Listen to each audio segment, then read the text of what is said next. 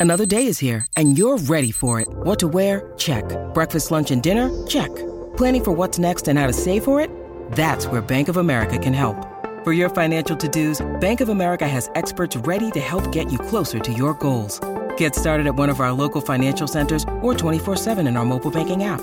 Find a location near you at bankofamerica.com slash talk to us. What would you like the power to do? Mobile banking requires downloading the app and is only available for select devices. Message and data rates may apply. Bank of America and a member FDIC.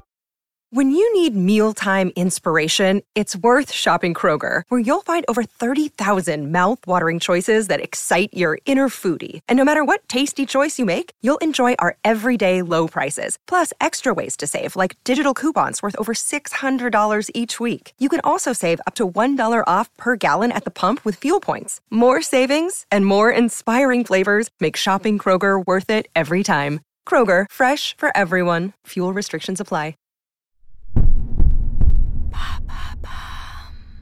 Où trouver des protéines végétales? Merci d'avoir posé la question.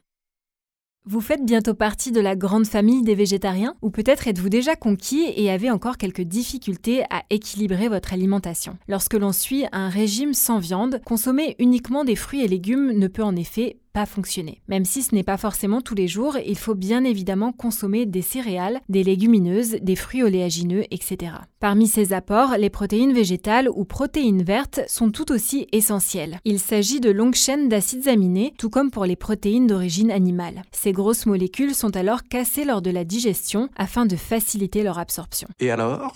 Et alors quelqu'un qui mange pas de viande, c'est un végétarien. Beaucoup d'entre nous pensent que ce sont les produits d'origine animale qui apportent les protéines dont nous avons besoin. En réalité, et même si la France reste un pays où nous consommons plus de protéines animales que végétales, une alimentation avec moins de viande est recommandée aujourd'hui. Mais alors justement, où trouve-t-on ces protéines végétales? On en trouve à petite dose dans les fruits et légumes, mais elles ne suffisent pas. Il y en a par exemple dans les légumineuses, ces fameux légumes secs que sont le soja, les pois chiches ou les haricots rouges et les haricots blancs. Il y en a également dans les céréales complètes, dans les graines germées, dans les fruits et graines oléagineux comme la cacahuète, les amandes, les graines de tournesol. Et sans oublier les algues, les champignons ou encore les fruits séchés mais certains aliments en contiennent plus que d'autres. Je pense au tofu, aux lentilles ou encore aux haricots azuki.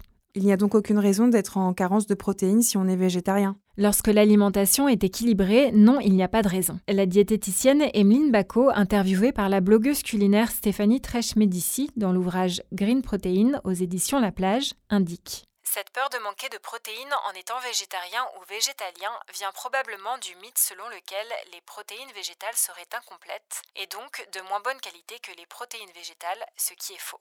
Elle évoque également la question du fer d'origine végétale car on lit souvent qu'il serait moins bien assimilé par le corps.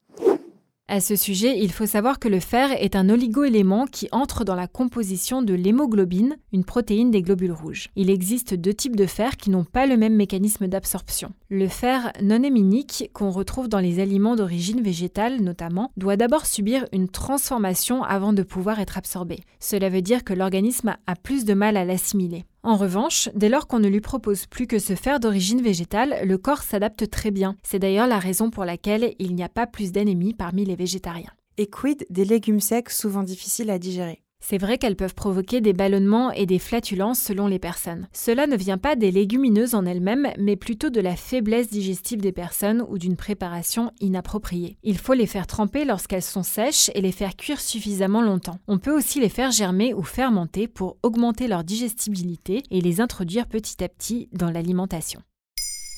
Maintenant, vous savez, un épisode écrit et réalisé par Émilie Drujon. En moins de 3 minutes, nous répondons à votre question. Que voulez-vous savoir? Posez vos questions en commentaire sur les plateformes audio et sur le compte Twitter de Maintenant vous savez.